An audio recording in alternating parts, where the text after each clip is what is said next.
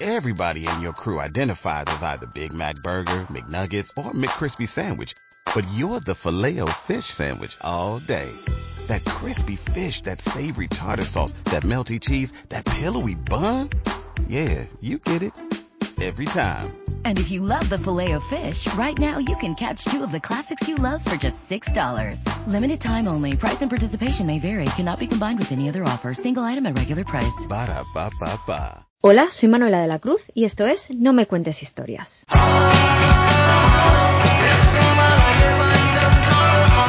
Muy buenas, ¿cómo han ido esas vacaciones? Si las habéis tenido ahora. Por aquí han venido muy bien y hemos vuelto con las pilas cargadas para afrontar la tercera temporada de No me cuentes historias.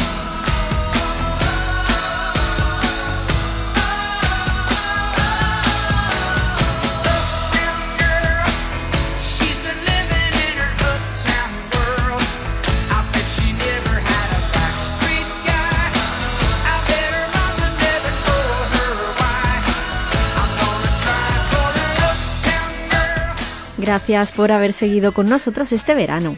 Como Tony, que nos dice que le pareció muy interesante la entrevista a nuestro invitado Antonio Higuero, así como la anterior. Ya sabéis que podéis poneros en contacto con el programa. Os explicamos cómo. Podéis contactar con nosotros a través de nuestras redes sociales o en ebooks. Sigue a No Me Cuentes Historias en Twitter e Instagram. Nos encontrarás como arroba nmch-podcast.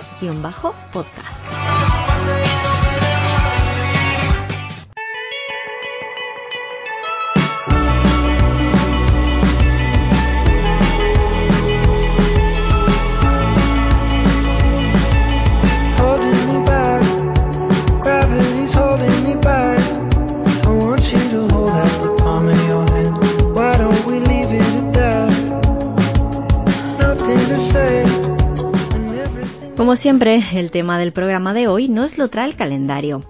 Y es que además del fin del verano, del que enseguida nos hablará nuestro buen amigo Bruno, al que ya veo por ahí fuera haciendo las suyas, esta semana le toca al Día Europeo de las Lenguas, que tiene lugar desde 2001 cada 26 de septiembre.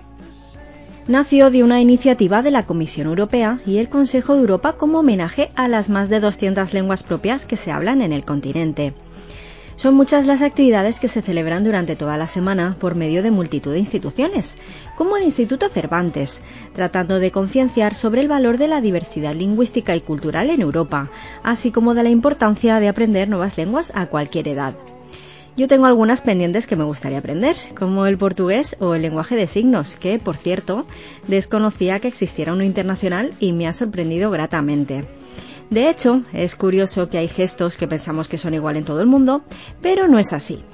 Por ejemplo, cuando los albaneses mueven la cabeza de un lado a otro, no significa no, sino todo lo contrario. Al igual que los búlgaros, que cuando asienten no te están diciendo que sí. Por otro lado, el idioma irlandés no tiene palabras para decir sí o no, sino que utilizan distintas formas verbales para ello.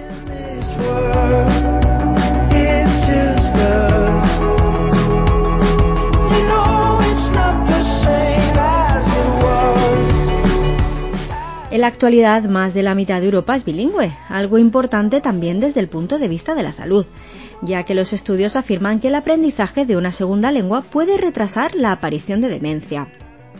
Los idiomas se dividen en familias lingüísticas con las que comparten características, pero en el caso del euskera, una de las lenguas europeas más antiguas, sus orígenes son aún desconocidos.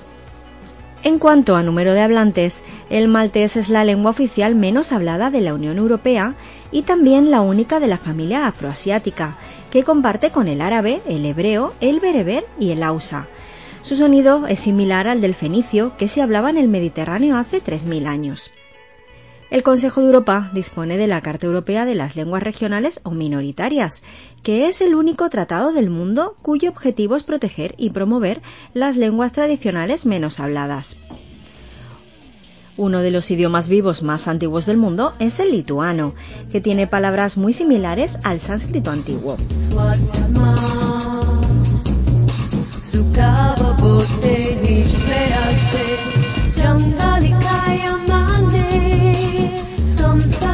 Hay idiomas sin género, o mejor dicho, con un único género, el neutro, como el turco o el azerí de Azerbaiyán. Este, además, se puede escribir tanto en alfabeto latino como en cirílico o árabe, escribiéndolo de izquierda a derecha para los dos primeros y de derecha a izquierda cuando se utiliza este último. Pero esta peculiaridad no es única en la historia, ya que aunque en la actualidad el griego se escribe comenzando por la izquierda, llegó no solo a hacerlo al contrario, sino incluso alternando las direcciones en cada línea. Es curioso cómo evoluciona cada idioma, y es que al igual que aquí incluimos los nuevos vocablos tecnológicos a nuestra lengua, normalmente cambiando como mucho la pronunciación, el islandés evita utilizar extranjerismos y para estos nuevos términos prefiere crear nuevas palabras a partir de otras vikingas. Ordenador, por ejemplo, es tolva, que ya os adelanto que no se pronuncia así, tengo el vikingo un tanto oxidado, y es la unión de tala, número, y volva, profetisa. También sabemos que tienen algunas palabras que nos resultan impronunciables a los ajenos al idioma, como el volcán cuya erupción cerró al tráfico aéreo europeo en 2010. Sabéis cuál os digo, ¿no? Ese justo. Otros idiomas apenas utilizan vocales o ninguna. El checo y el eslovaco tienen algunas palabras sin ninguna vocal. En el extremo opuesto tenemos al estonio, que es como cuando mandas un mensaje y quieres dejar claro de entrada que estás de buen rollito. ¡Eh! ¡Hola! Algo así. El rumano va un paso más allá y tiene palabras solo con vocales. Claro, también es que tienen siete y no cinco.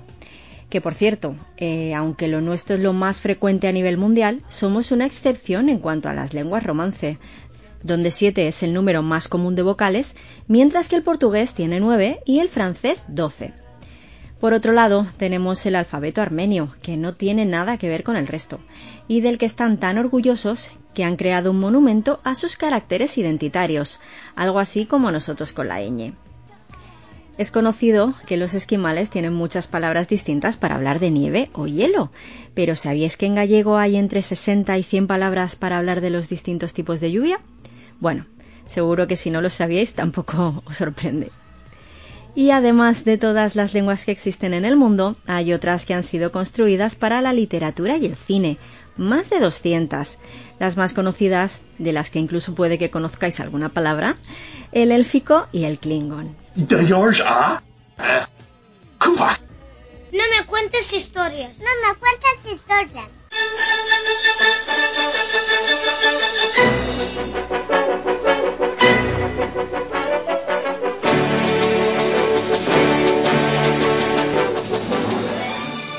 Damos la bienvenida a la tercera temporada de No me cuentes historias a nuestro especialista en amores de verano y balones de Nivea, Bruno Martínez. Bienvenido.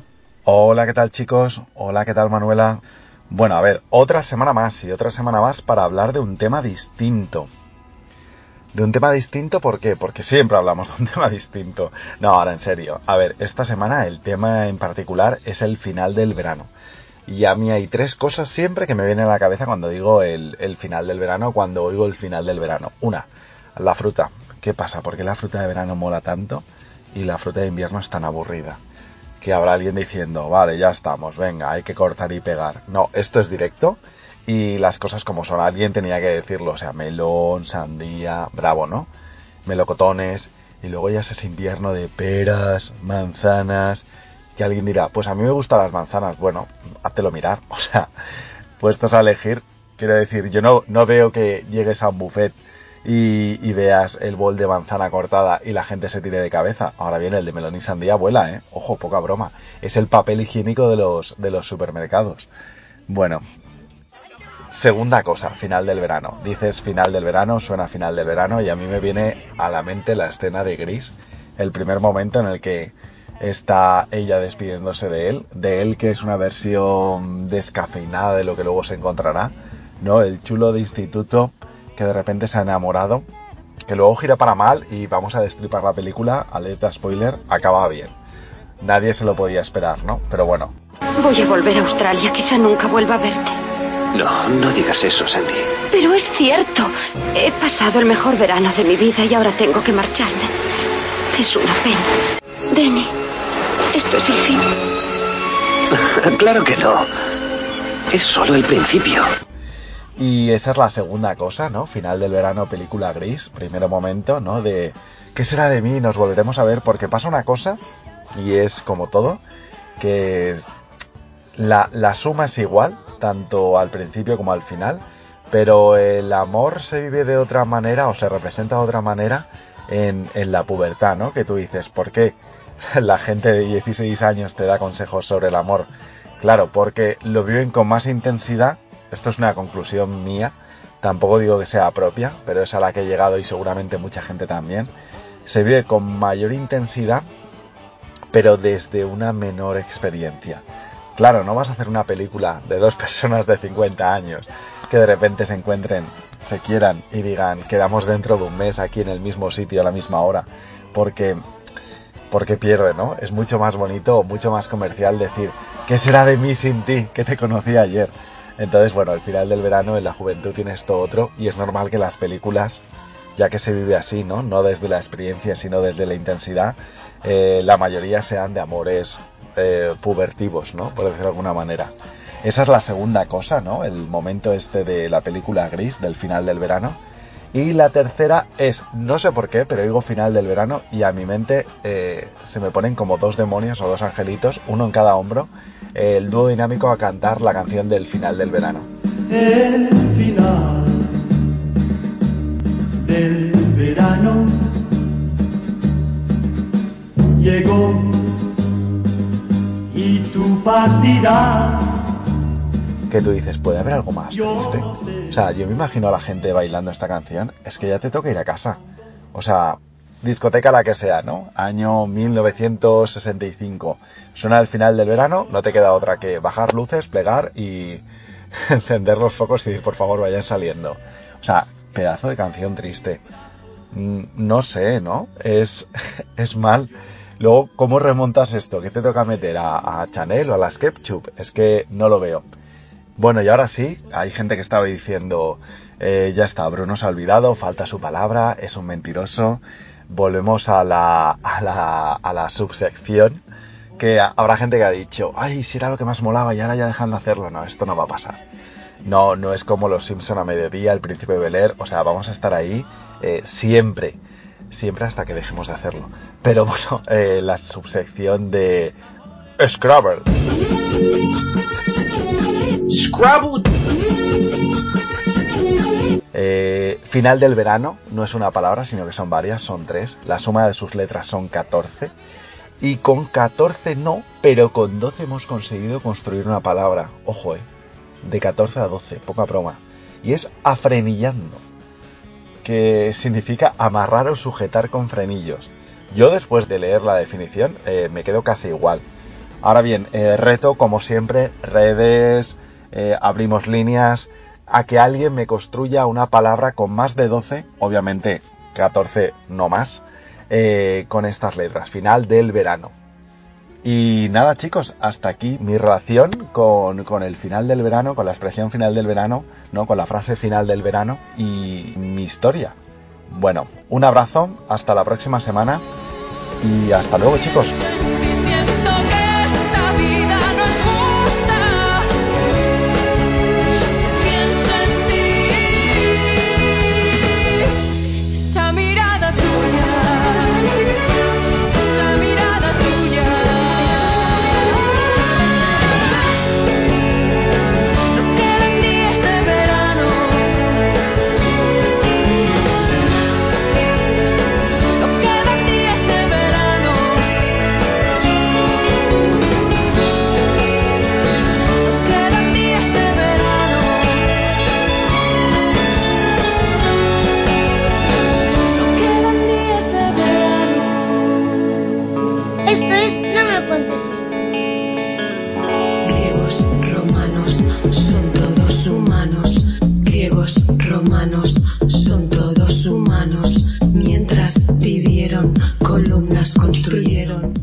Fue a finales, sino en pleno verano, el 15 de julio, cuando se encontró la piedra Rosetta, y gracias a ella la tan ansiada traducción de los jeroglíficos egipcios. Para hablarnos de una de las piedras más famosas de la historia, recibimos una temporada más a nuestra historiadora Laura Albert. Bienvenida. Hola a todos, Manuela, espero que hayáis pasado un verano genial. Yo por mi parte, así ha sido. Y nada, que tenía muchísimas ganas de volver y de contaros cositas, como por ejemplo hoy, que os voy a hablar de un descubrimiento arqueológico que revolucionó la egiptología.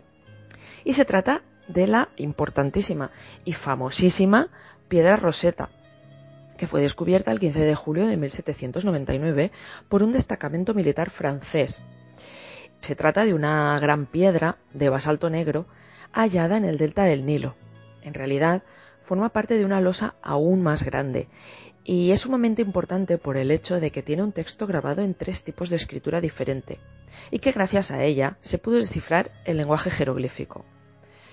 El texto lo que contiene es un mensaje oficial, es decir, es un decreto del rey Ptolomeo V del año 196 a.C. Este decreto se copió en grandes monolitos y se colocaron en todos los templos de Egipto. Y bueno, lo importante de la piedra roseta no es el documento en sí, sino el hecho de que esté copiado en tres alfabetos diferentes, que son en jeroglífico, que era el alfabeto adecuado para el uso sacerdotal, en demótico, que era el idioma del pueblo y que todos conocían, y en griego, que era el lenguaje de la administración pública, ya que los reyes de Egipto en ese momento, los Ptolomeos, provenían de Grecia, gracias a la conquista del país por Alejandro Magno. La piedra roseta está incompleta, como os he dicho antes. Tiene 14 líneas de jeroglífico, 32 líneas en demótico y 53 en griego. Y su importancia fue inmensa, ya que los estudiosos sí conocían el griego antiguo a la perfección, y gracias a esto, ya que también se conocía el demótico un poco, pues descubrieron que era el mismo texto en varios alfabetos, y así descifrar el lenguaje jeroglífico, ya que de este no se sabía casi nada. Y bueno, fue Jean-François Champollion, el egiptólogo francés, que empezó a descifrar este lenguaje. Él vivió entre 1790 y 1832. Se había especializado en lenguas orientales y es sobre todo conocido por descifrar la escritura jeroglífica. Partiendo primero de los textos de los arqueólogos que habían acompañado a Napoleón en su expedición a Egipto, ya la piedra roseta después. Champollion, gracias a esto, es considerado el padre de la egiptología. Fue profesor de historia en Grenoble y dejó su trabajo allí para ir a Italia a inspeccionar colecciones de antigüedades egipcias, comisionado por Carlos X. Más tarde fue conservador en el departamento egipcio del Museo del Louvre y allí se le encomendó la misión de dirigir un viaje arqueológico a Egipto. Por último, se le concedió una cátedra de arqueología egipcia en el College de France. Después de su muerte, se publicaron sus trabajos sobre la lengua y monumentos del Egipto faraónico. Y bueno, deciros que ha habido otros descubrimientos con inscripciones similares, pero nunca de la importancia de la piedra roseta. Por ejemplo, un equipo de arqueólogos encontró una losa de la misma época que la piedra roseta en el yacimiento de Tabuciris Magna, situado al suroeste de Alejandría, y que contiene inscripciones en dos bloques. El primer bloque lo encontramos escrito en jeroglífico y solo se puede leer el nombre del rey Ptolomeo V Epifanes, el de su hermana Cleopatra I, el de su madre Arsinoe III y el de su padre Ptolomeo IV. Y en el segundo bloque encontramos traducido al alfabeto demótico lo escrito en jeroglífico.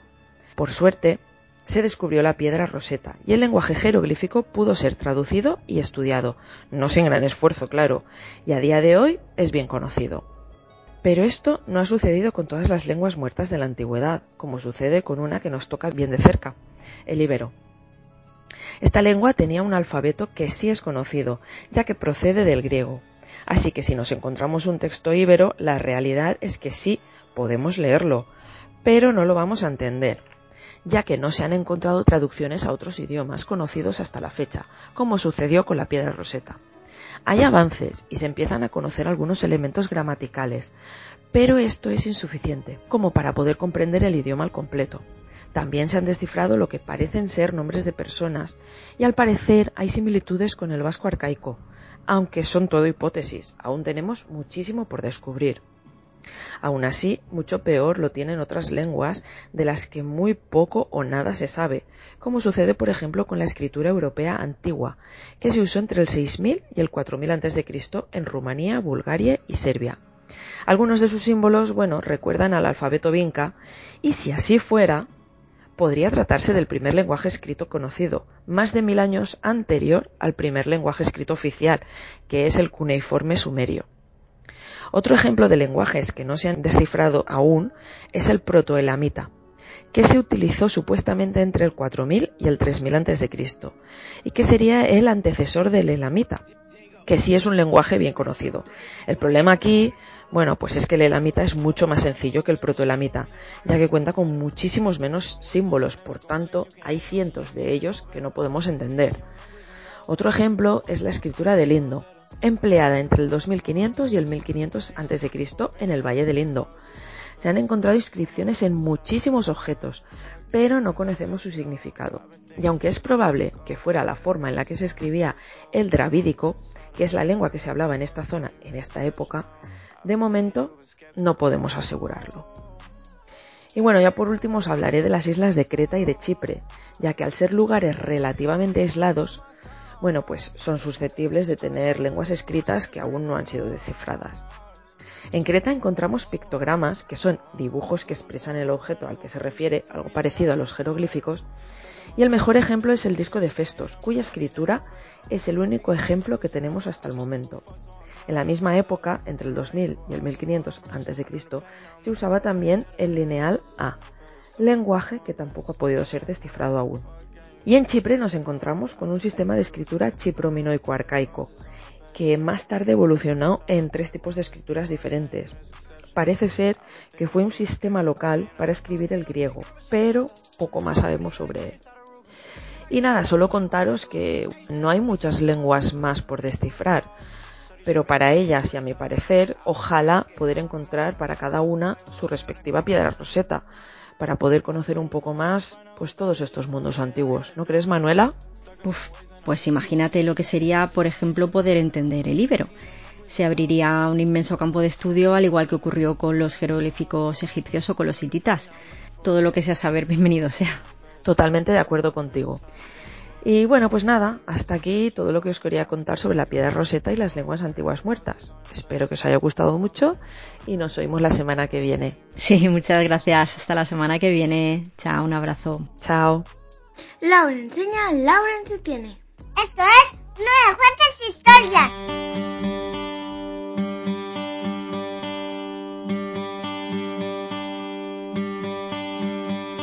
Summer The innocent can never last. Wake me up when September ends. Like my father's come to pass. Seven years has gone so fast. Wake me up when September ends. Pues sí, acaba el verano, acaba septiembre, pero la temporada de No me cuentes historias no ha hecho más que empezar, así como otras muchas cosas que aún quedan por venir. Saludos de Bruno Martínez, Laura Albert y quien os habla, Manuela de la Cruz.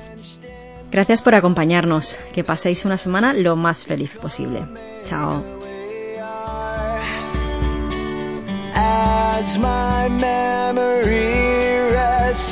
But never forgets what I lost. Wake me up when September ends.